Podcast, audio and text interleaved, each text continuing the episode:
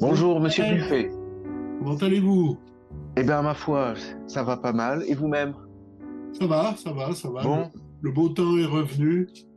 Ah oui. Mais un, beau temps euh, qui reste euh, modérément pluvieux. Ah non, ici il fait très. Ah, pas ici. Ah oui, mais vous êtes dans le sud, oui. Non, mais je, je dis ça parce qu'on on nous prédisait une sécheresse épouvantable. Ah, Bon, Voilà. oui, non, non, là, là on a de l'eau. Là, je peux vous dire. Ça, alors, on avait prévu quelque chose qui n'est pas arrivé. Par contre, on prétend qu'il était absolument imprévisible d'avoir euh, des émeutes après euh, un incident euh, Oui, oui, et un homicide lié à un contrôle euh, routier.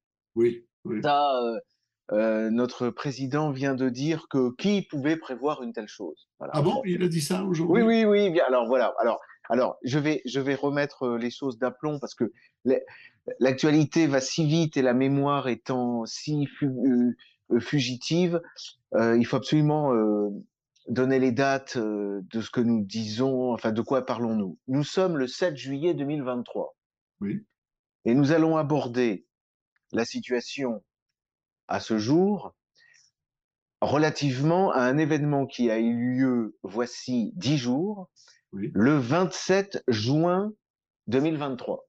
c'est ça. Alors, je précise tout cela parce que euh, euh, la situation n'est pas du tout stabilisée, on peut dire, Oui, et nous avons des, des informations euh, qui arrivent euh, heure, heure après heure. hein. Oui. Voilà.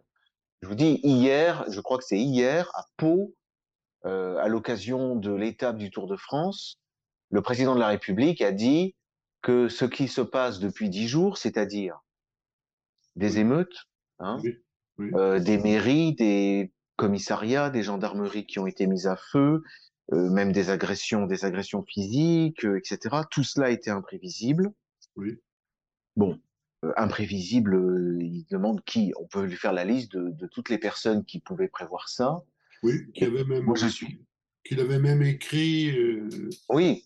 Et, et en ce qui concerne cet incident particulier, Oui. euh, je suis désolé, mais moi, le mardi euh, 27 euh, juin, j'ai appris par euh, par internet qu'il s'était passé quelque chose, et il, il, m'a- il m'a il m'apparaissait évident, et je n'étais pas le seul. Tenez, euh, on avait, je me souviens. Alors attendez, on va reprendre les choses dans l'ordre.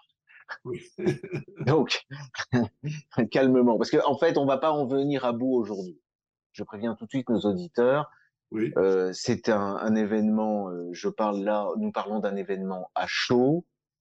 Euh, tout le monde évidemment cherche à se faire un avis, etc. Alors nous allons voir si nous pouvons, si je peux, euh, de mes lumières. D'ailleurs, je compte beaucoup sur vous pour me m'interroger parce que je suis pas en mesure. Il faudrait, il faudrait euh, vraiment des heures euh, et puis avec un plan, etc. Et puis euh, il faudrait attendre que tout soit retombé pour pouvoir vraiment l'analyser euh, sérieusement. Bon. ça risque de prendre du temps. euh, Oui.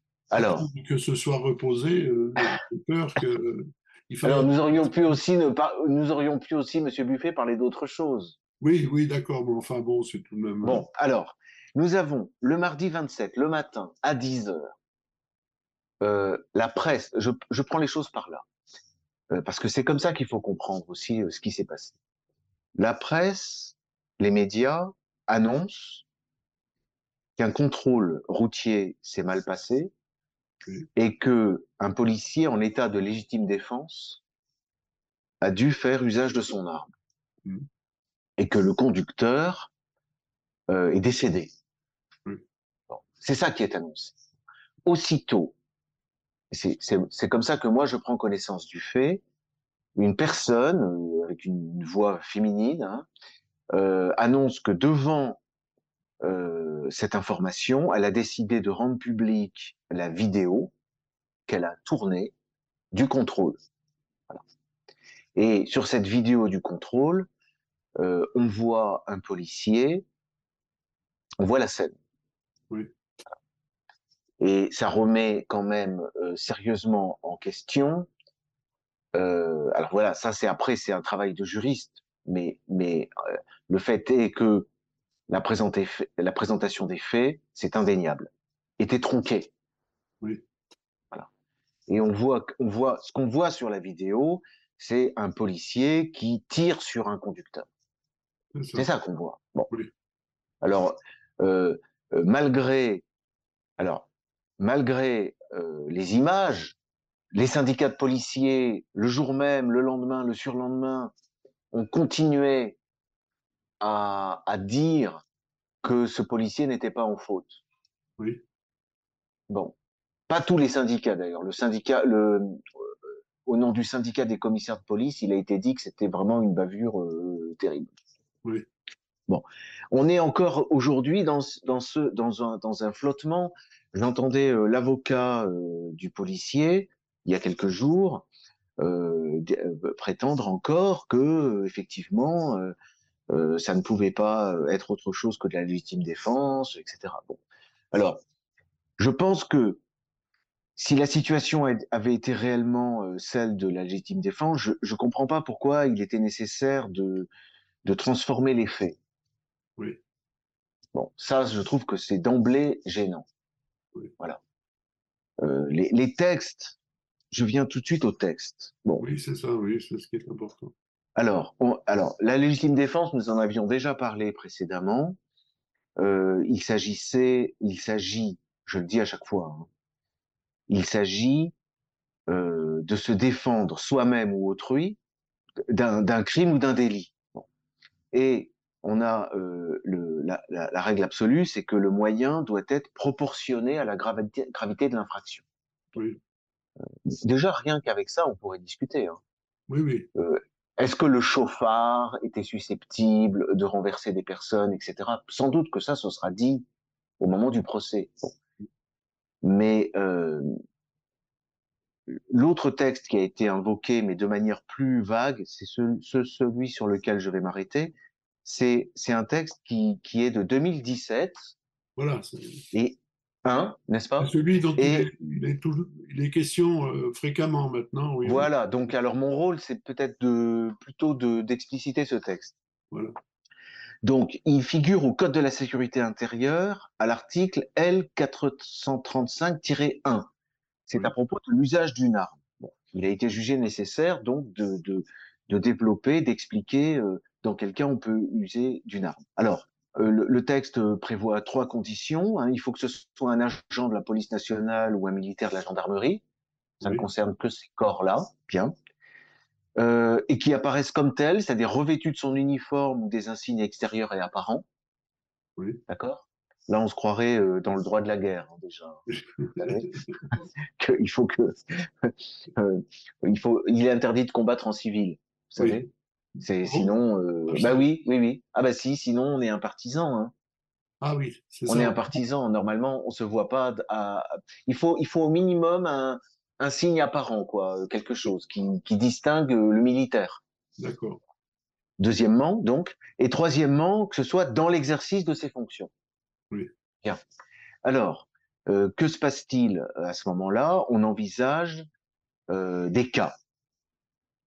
On envisage des cas. Il y a cinq cas qui sont euh, envisagés, étant précisé de manière générale que l'usage de l'arme doit euh, est en cas d'absolue nécessité.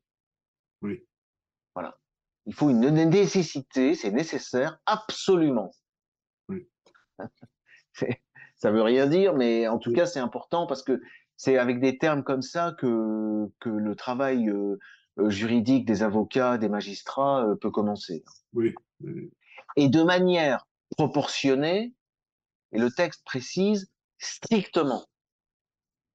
Oui. Strictement proportionné. Alors, on a, premier cas, euh, lorsque des atteintes à la vie ou à l'intégrité physique sont portées contre eux, c'est-à-dire contre le policier, ou contre autrui, ou lorsque des personnes armées menacent leur vie.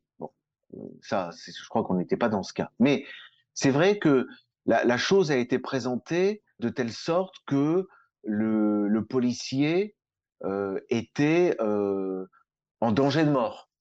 Oui. C'est comme ça que ça a été présenté. Bon, euh, moi je veux bien, mais bon, c'est quand même sérieusement discutable. Hein.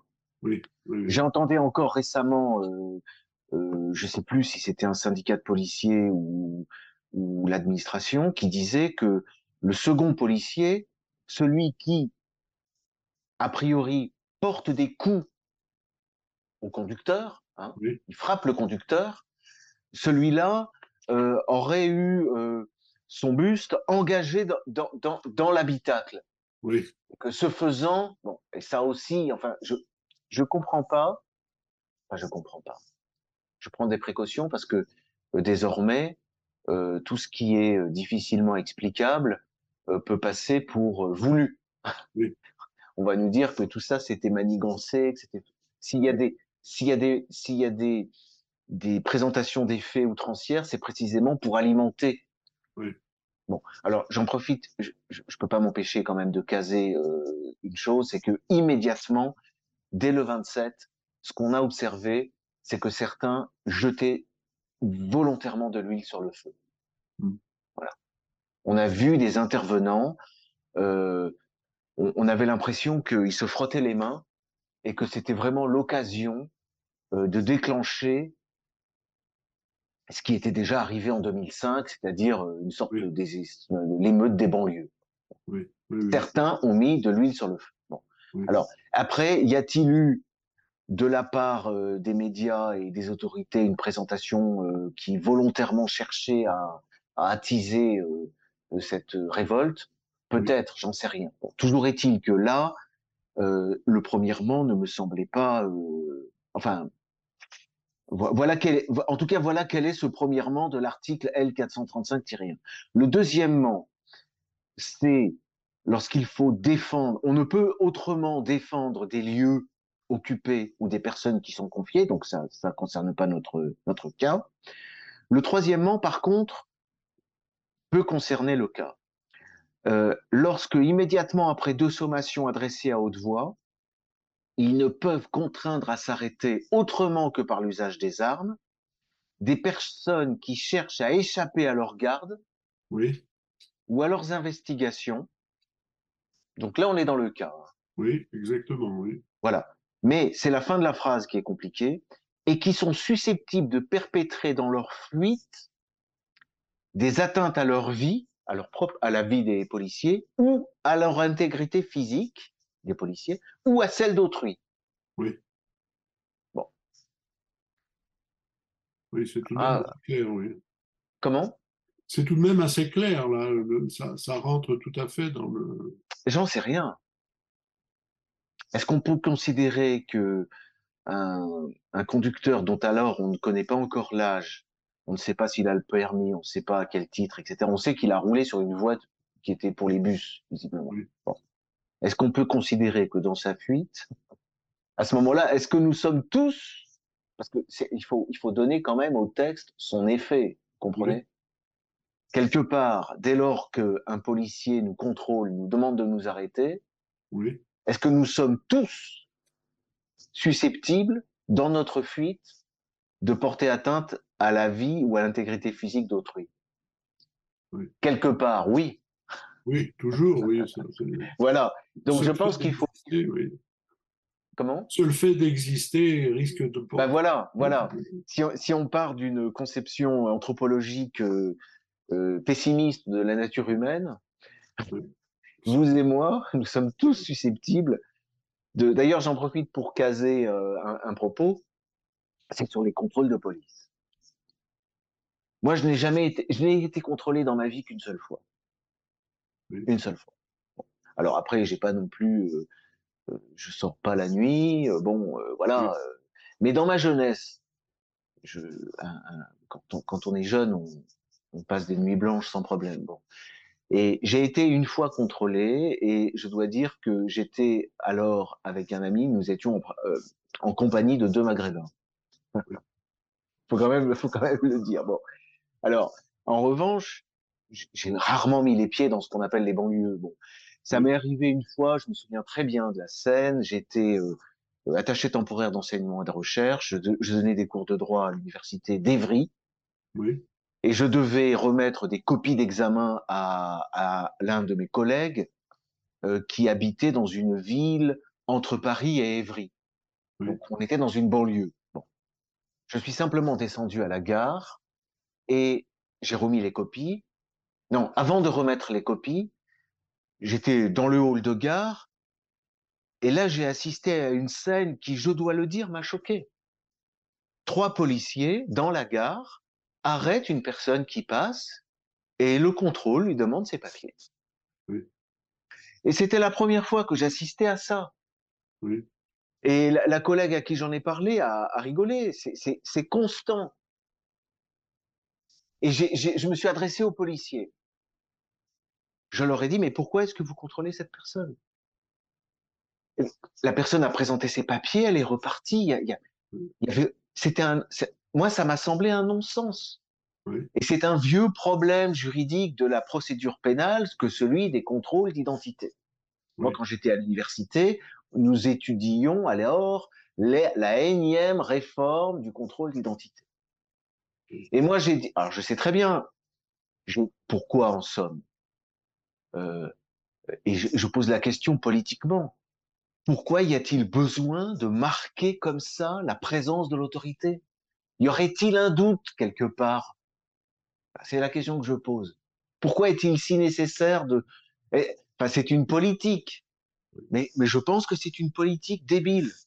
Et j'ai dit aux policiers, à l'époque, c'est sorti comme ça, une sorte d'inspiration. J'ai dit aux policiers, c'est comme ça qu'on perd les guerres civiles. et, et, ça, c'était il y a 20 ans. Hein. Oui. oui. Voilà.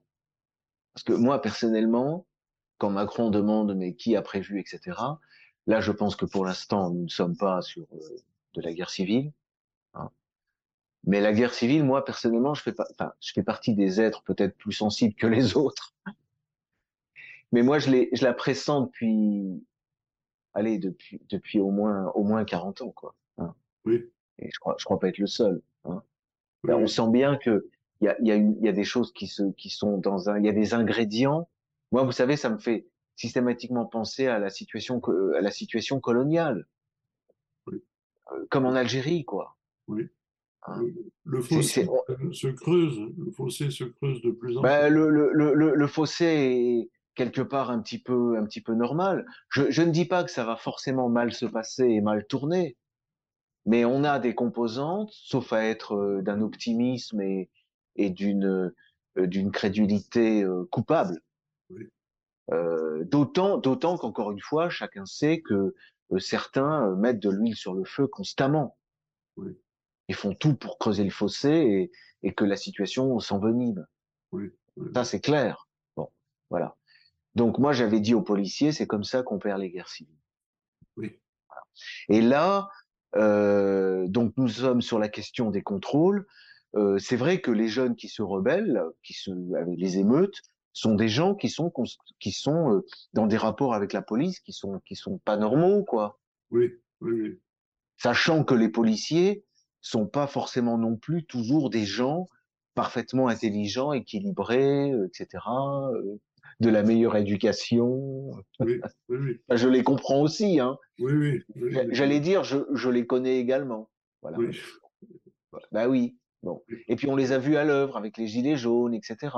Bon, ils ont leur, leur crédit de sympathie a quand même drôlement diminué. Bon. Oui. Alors ils font ce qu'ils peuvent, mais c'est pas leur faute parce que en matière administrative, il faut remonter, il faut remonter à la tête. Hein. Oui. Eux, ce sont les forces de l'ordre. Bon, mais ils ne font qu'obéir aux ordres oui. et, et, aux consignes, hein, pour gagner leur vie d'ailleurs bien souvent. Ah oui. Bon. Donc, alors, c'est bon. Je, je, je, case comme ça les, les, les commentaires qui me sont venus. Ce qui m'a choqué dans la situation, c'est de voir que la réaction qui a été une erreur. Hein. Je pense qu'il s'en est mordu les doigts et qu'il a été réprimandé. C'est la réaction du ministre de l'Intérieur, oui. qui présente immédiatement l'événement comme un problème de déontologie interne à la police. Oui. Je suis désolé, du point de vue disciplinaire, je le répète, c'est plutôt lui qui est responsable de la situation. Oui. Et pas les agents inférieurs. C'est lui, c'est la tête qui est responsable. Et au-dessus de lui, hein, on a le Premier ministre. Oui. Bon. Ce n'était pas un problème administratif. Dès lors qu'il y a mort d'homme, c'est c'est immédiatement un problème judiciaire. Oui. Voilà. Bon, bah, j'y reviendrai tout à l'heure. Je, je, termine la lecture.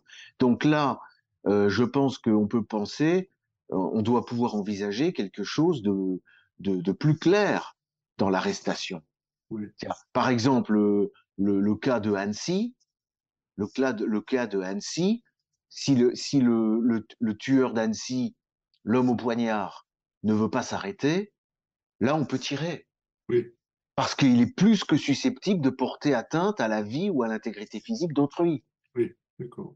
Bon, et alors ce qui est amusant, c'est amusant.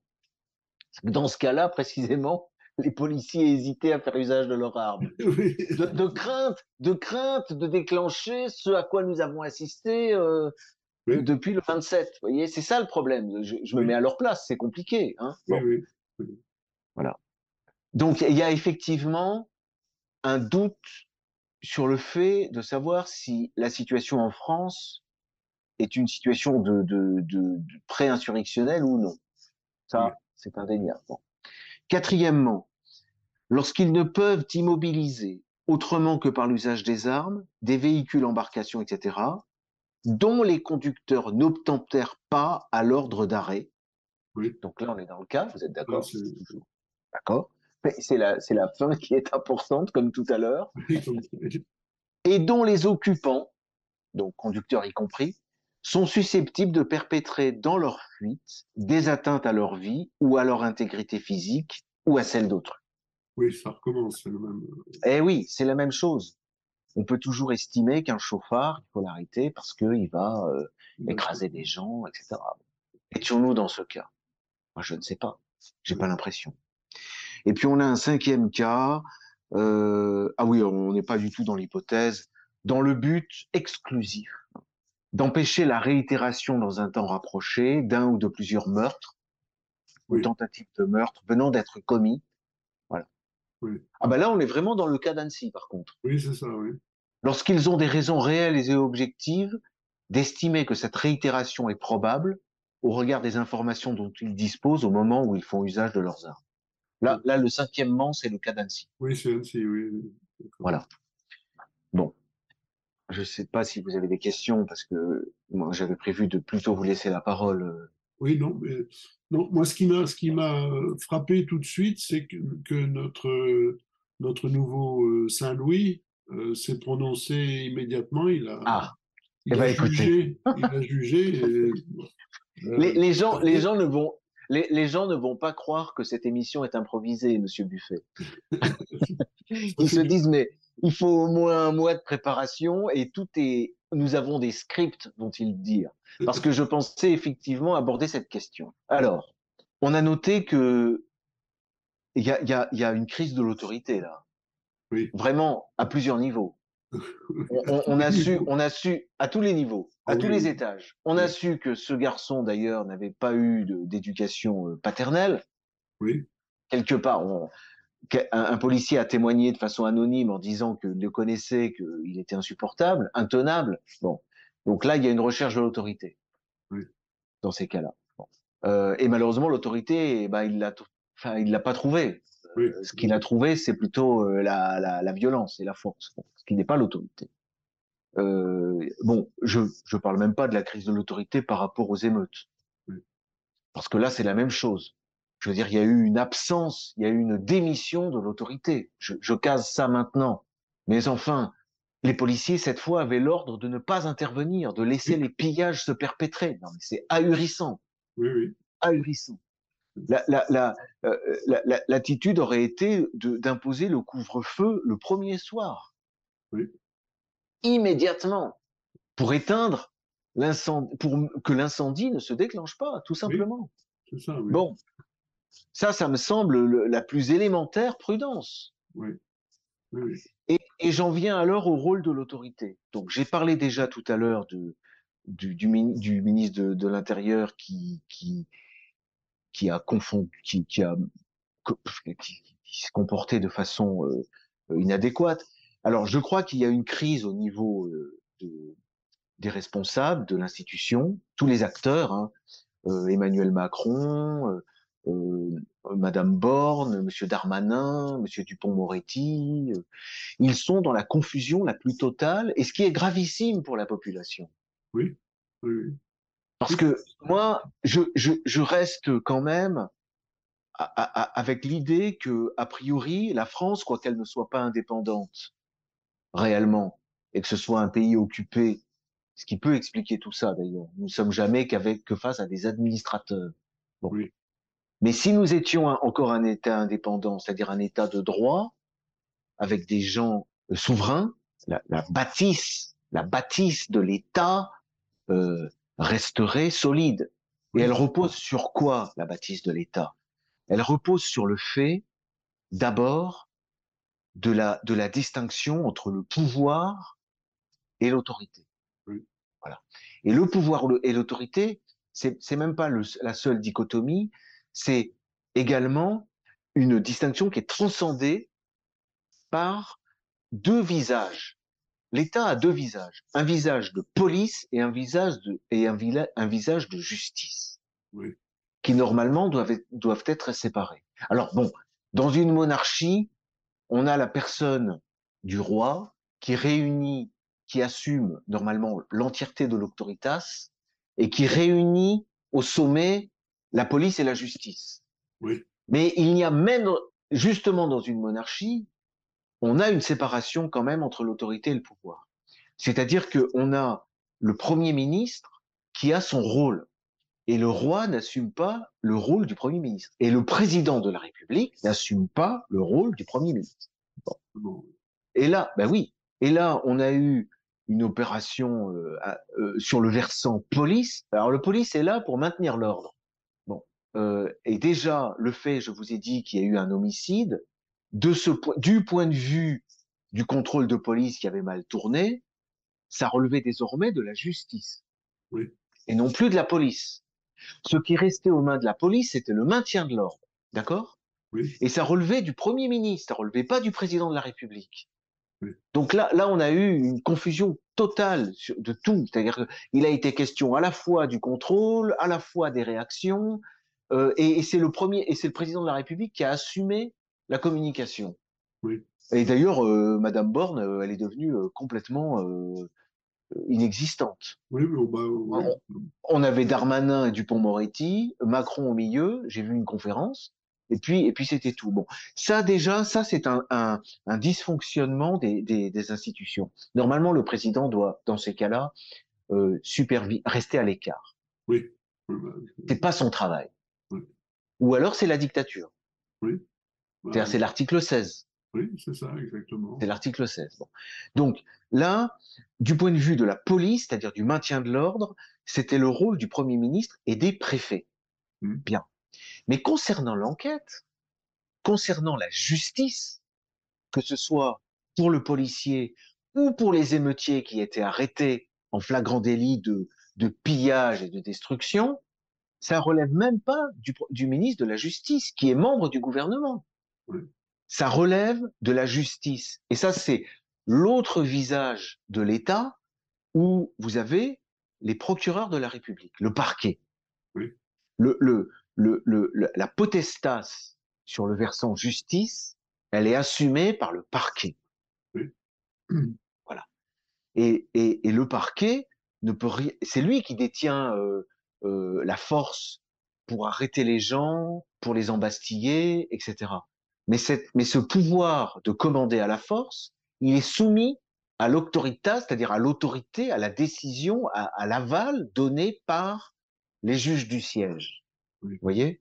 Alors, je, je, conçois que ce soit compliqué, oui, mais c'est surtout non, mais c'est surtout très compliqué pour ceux qui sont en charge de remplir ces rôles. Oui. Parce que si vous avez compris que c'était un, un, montage constitutionnel complexe, vous avez compris l'essentiel. Parce que s'il faut savoir, c'est que eux, visiblement, alors soit on va me dire qu'ils le font exprès, que leur but c'est de dissoudre l'État, d'empêcher la France de d'exister. Peut-être. Mais en attendant, le fait est là. C'est c'est c'est c'est la confusion totale. Et, et c'est grave parce que justement dans des dans des systèmes de confusion comme ça, l'usage de la force en uniforme perd toute légitimité. Vous voyez, il n'est pas normal, c'est vrai, qu'un conducteur à qui on demande de s'arrêter ne s'arrête pas. C'est pas normal. Bon, alors après, euh, ses amis disent que euh, c'est le coup de poing qui lui a fait lâcher la pédale de frein, qui a fait démarrer la voiture. Bon, moi je veux bien. non mais peut-être. Bon, mais il est vrai aussi que nous, il y a euh, constamment, quotidiennement, des refus d'obtempérer. Oui. Alors soit on est dans la grande délinquance, dans le terrorisme, et donc ce sont des gens qui sont prêts à assumer parce qu'ils ont un coffre chargé de sacs de cocaïne euh, ou parce qu'ils sont en train de transporter des kalachnikovs, bon ben là, euh, euh, ils se font tirer dessus et c'est normal. Bon, mais sinon, sous réserve, ai-je dit, du côté abusif des contrôles d'identité, le fait est que nous sommes dans une atmosphère générale, générale de, de défaillance de l'autorité oui. et, de, et du fait que le, les gens qui usent de la force n'ont plus aucune légitimité à le faire. Mais d'ailleurs, il y a une dilution euh, globale même de la force. Regardez, maintenant quand vous allez au supermarché, vous sortez du supermarché, vous passez la caisse et vous avez des, des, des voyous, parce qu'ils ont l'apparence de voyous, ils sont même pas en uniforme ni rien, qui vous demandent d'ouvrir votre sac, qui contrôlent votre ticket de caisse. Non mais, non mais où va-t-on? Et qui, et qui le font parfois même avec abus. Dès lors que vous rechignez un peu, ils en rajoutent une couche. Oui. Ben Donc là, là, on, on, est. Non, mais franchement, euh, c'est c'est c'est insupportable, quoi. Oui, mais ne va-t-on pas aussi vers la privatisation des polices, en fait? Mais, mais on y va à grands pas. Déjà la police, à grands pas. euh, Et alors c'est un c'est un engrenage. Alors c'est le système mafieux classique. Oui. C'est-à-dire que les bandits sèment le trouble pour ensuite vous vendre la protection. Voilà. Voilà. C'est sous la menace du trouble, Ah vous oui. êtes protégé. C'est le Ça vous système pas absolument. plus cher. Ça vous coûtera pas plus cher, juste une petite. Non, ça coûtera moins cher même, Oui. à condition d'arrêter de payer vos impôts, parce que eux, Oui. les impôts, comme quelqu'un l'a fait remarquer, c'est le pays, la France, c'est le pays où on paye le plus d'impôts, donc on est racketté sans Oui. être protégé. C'est ce que disaient les, les commerçants. Oui. Je veux dire, ils payent des impôts astronomiques, Oui. et, et, et en cas de, de trouble à l'ordre public, il y a défaillance. Voilà. Alors, ça, c'est à noter également. Là, on a eu tous les soirs, et on nous dit qu'on a une décrue. Encore aujourd'hui, on nous a dit il y a une accalmie. On Oui. est quand même, on est quand même au, au dixième jour après l'événement, on a une accalmie. Bon, là, c'est un trouble à l'ordre public.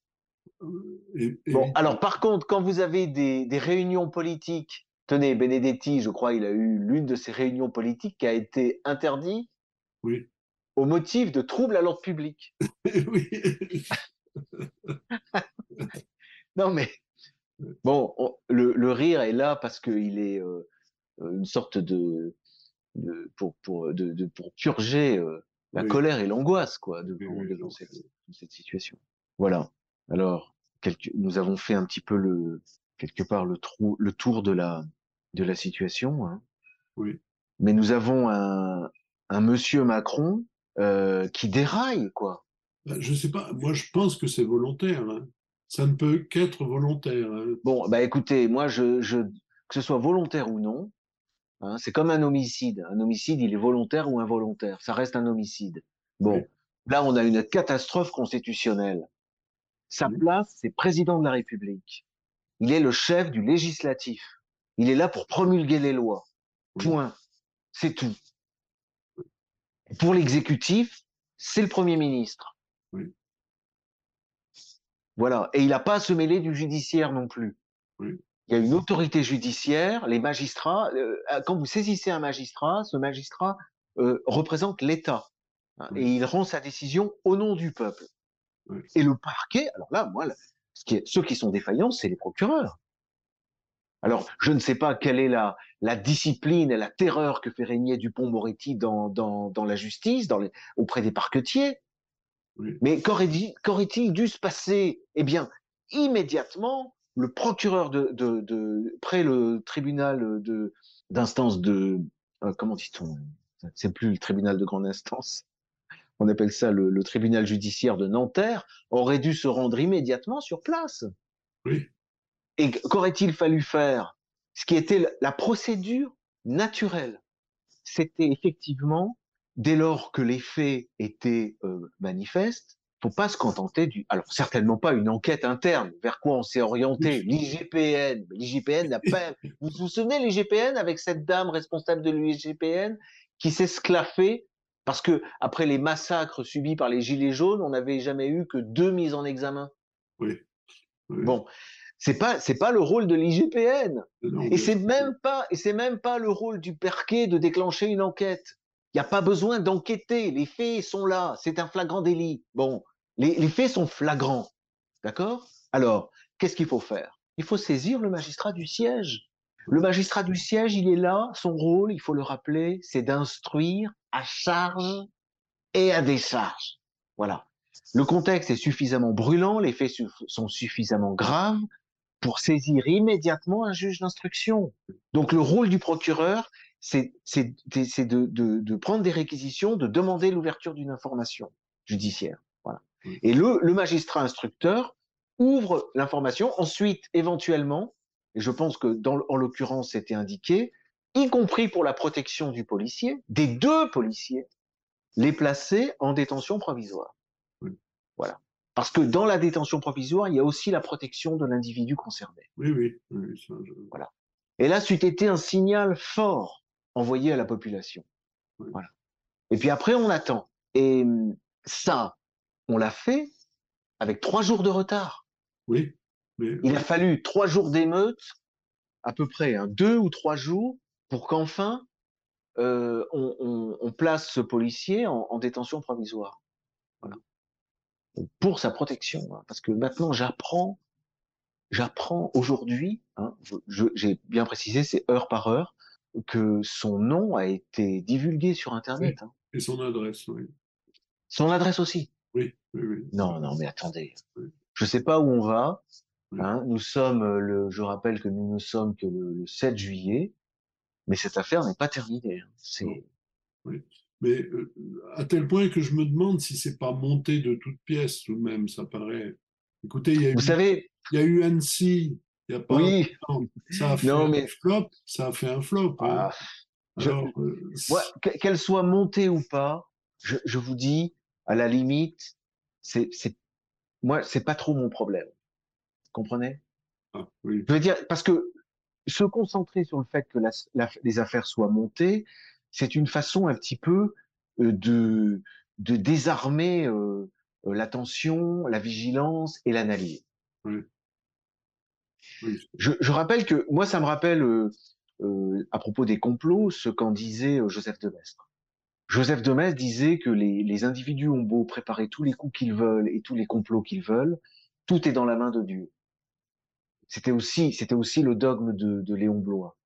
Oui. C'est-à-dire, de toute façon, nous sommes dans le plan de Dieu. Bon. Oui. Alors, on, si vous voulez, le, le, l'idée du complot, le complotiste, il y, a quelque chose de la sécularisation de la croyance oui. en Dieu. Mais on peut toujours euh, conserver cette foi en Dieu hein, et se dire que le complot également fait partie du plan. Si vous oui. Hein mais, mais l'Apocalypse aussi est dans le plan de Dieu, c'est ça. Le... Bien sûr. oui, c'est ça qui fait. Bien peur. sûr. Mais là, il faut, il faut, ben, il n'y a pas de raison d'avoir peur parce que si vous avez euh, euh, reprenez la lecture de, de Saint-Augustin, telle qu'elle était faite euh, au Moyen Âge, le règne de Dieu est maintenant, c'est maintenant. Ça n'a pas l'air parce que ce royaume est combattu. Oui. Hein, ce, ce, ce, royaume euh, construit par les hommes, avec le mandat de Dieu. Hein, c'est Dieu a dit voilà, euh, débrouillez-vous, euh, c'est à vous de gérer et, et, ce sera bon. Voilà. Donc il y a l'idée euh, du, du catéron hein, qui, qui défend le royaume de Dieu euh, contre euh, ses adversaires qui veulent semer le chaos. En fait, le rôle du chrétien, c'est de lutter contre les agents du chaos et contre le chaos. Oui. Et il faut forcément le faire avec clairvoyance et intelligence. Hein Parce qu'il n'est pas facile d'identifier euh, euh, ce qui est chaos et ce qui est agent du chaos, etc. Il, y a, il, y a, toujours ce qu'on appelle, ce que Carl Schmitt appelait les accélérateurs involontaires. Oui. C'est-à-dire, vous pouvez involontairement, croyant freiner la catastrophe, l'accélérer. Les idiots utiles. Ben, ça, ce sont les marxistes hein, qui parlaient d'idiots utiles. Donc, c'est pour ça que personnellement, je ne fais pas de politique. non. Parce que je n'en ai pas. C'est pas mon rôle. Euh, je peux pas. J'en suis. Je suis loin d'en être capable. J'essaie de. J'essaie simplement de, de peaufiner euh, une analyse juridique. Euh, pourquoi? Parce que si vous êtes étudiant en droit, on vous fait croire que tout est bien en ordre. Et que tout est clair. Et que tout est compris. Et qu'il n'y a pas à s'inquiéter. En tant qu'enseignant du droit, le droit, je me dois de dire la vérité. Et d'être un peu plus dans l'exactitude. Et si on veut dire les choses exactement, il faut, il faut bien avouer que euh, la pensée politique et juridique, du point de vue de la constitution de l'État, euh, est défaillante. Voilà. C'est tout. Et qu'il est du rôle de chaque étudiant en droit, de chaque avocat, de chaque juriste, de, de, de se mettre à la tâche, de se mettre au travail. Et c'est pour ça que je veux rappeler ces fondamentaux, c'est que vous avez la force d'un côté, et vous avez ce qui lui donne sa légitimité de l'autre. Hein, et cette légitimité, elle provient d'une d'un système qui est qui est qui est à, en deux étages. Hein. Vous avez le pouvoir, hein, qui, ce Carl Schmitt appelait euh, ce qui donne la légalité, hein, et vous avez l'autorité qui apporte la légitimité. Et en outre, cet État, il est coupé entre, entre une, face policière et une face justicière. Voilà. C'est ça qui n'est plus. Enfin, je dis pas que c'est la vérité, mais en tout cas, au stade où nous en sommes, moi, dans mon analyse des catastrophes, c'est ce que je peux produire comme vision provisoire. Restons prudents. Oui, l'avenir n'est pas brillant. Écoutez, euh, ça, franchement, je, je, je, ne sais pas. Je, je, pense que les lueurs d'espoir ne manquent pas quand même. Oui. Vous en voyez? Oui. Ah bon? Oui, j'en vois. Euh, oui, j'en vois beaucoup. J'en vois. Euh, j'en vois chez les jeunes. Je ah vois beaucoup de, je vois beaucoup de personnes qui interviennent dans le débat, euh, qui agissent, et euh, je trouve ça encourageant. Euh. Oui, oui, mais c'est des petites minorités. Hein, c'est vraiment. Mais c'est toujours les minorités qui ont, oui. fait, le monde, c'est sûr. eh bien. Voilà. J'allais dire, prions oui, et puis attendons la suite. Mais malgré nous, euh, c'est ça qui est délicat. Euh, il faut être conscient que effectivement cette émission sera écoutée. Et malgré nous, euh, nous sommes euh, quand même partie prenante de ce qui se passe. Moi, je dirais que que c'est d'ailleurs un message paulinien, hein, que chacun reste à sa place et remplisse sa fonction du mieux qu'il peut. Voilà. Et comme, il dit, comme disait euh, Saint Paul, donc là où Dieu l'a placé. C'est ça. C'est même, c'est même, c'est même une philosophie confucéenne. Oui, c'est ce qu'on appelle son devoir d'État. son devoir d'État, voilà. Alors c'est pas très révolutionnaire, hein, parce que la, la, la, poussée révolutionnaire, c'est plutôt l'idée de, de chambouler les, les places. Euh, bon, mais il existe aussi une, une, une possibilité réformatrice. Hein, et, le concept de réforme, enfin ça c'est Carl Schmitt qui l'avait beaucoup creusé, contrairement à la Révolution, c'est c'est une une régénération qui vient de la tête. Voilà. Et quand on voit les, la façon dont les choses se passent dans le monde, regardez euh, en Russie, euh, bon c'était pas un homme seul, Vladimir Poutine, mais il a quand même. Mais si cet homme unique, cette personnalité n'avait pas euh, été mise à la tête euh, de la Russie, euh, si les choses avaient suivi le cours qu'elle prenait, elle se serait pas relevée, hein, ce pays serait, se Ah oui, serait pas relevé. Et on peut en dire autant même de la Chine. Hein. Oui. Ah bon? Voilà. Euh, Il y a, y a, y a, oui, oui. Alors, ce sont jamais des hommes qui sont complètement isolés, hein. Ce sont pas des individus euh, coupés de tout et de tout le monde. Mais n'empêche que euh, on, on a quand même des gens qui prennent la tête d'un appareil qui ne leur est pas complètement favorable. Voilà. Et ils entrent dans un travail de réforme, hein, qui est qui est euh, un travail euh, euh, en partie douloureux, étant donné que de toute façon la masse suit toujours le, le, le- le pouvoir, enfin Oui, oui, en tout cas, le pouvoir tant qu'il est protecteur, oui, oui. tant qu'il est protecteur. Ça qui est grave. Oui. Voilà. Merci, maître. Mais c'est moi, Monsieur Buffet. Merci beaucoup. Et rendez-vous euh, pour notre émission euh, du mois d'août, D'accord. puisque il est bien connu que nous ne prenons jamais de vacances. À bientôt. À bientôt.